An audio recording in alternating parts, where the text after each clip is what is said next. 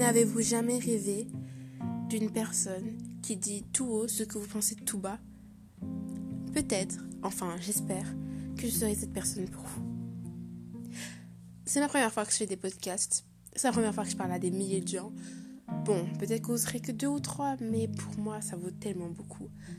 Je suis une fille très timide. Parler aux gens, pour moi, c'est comme un cauchemar.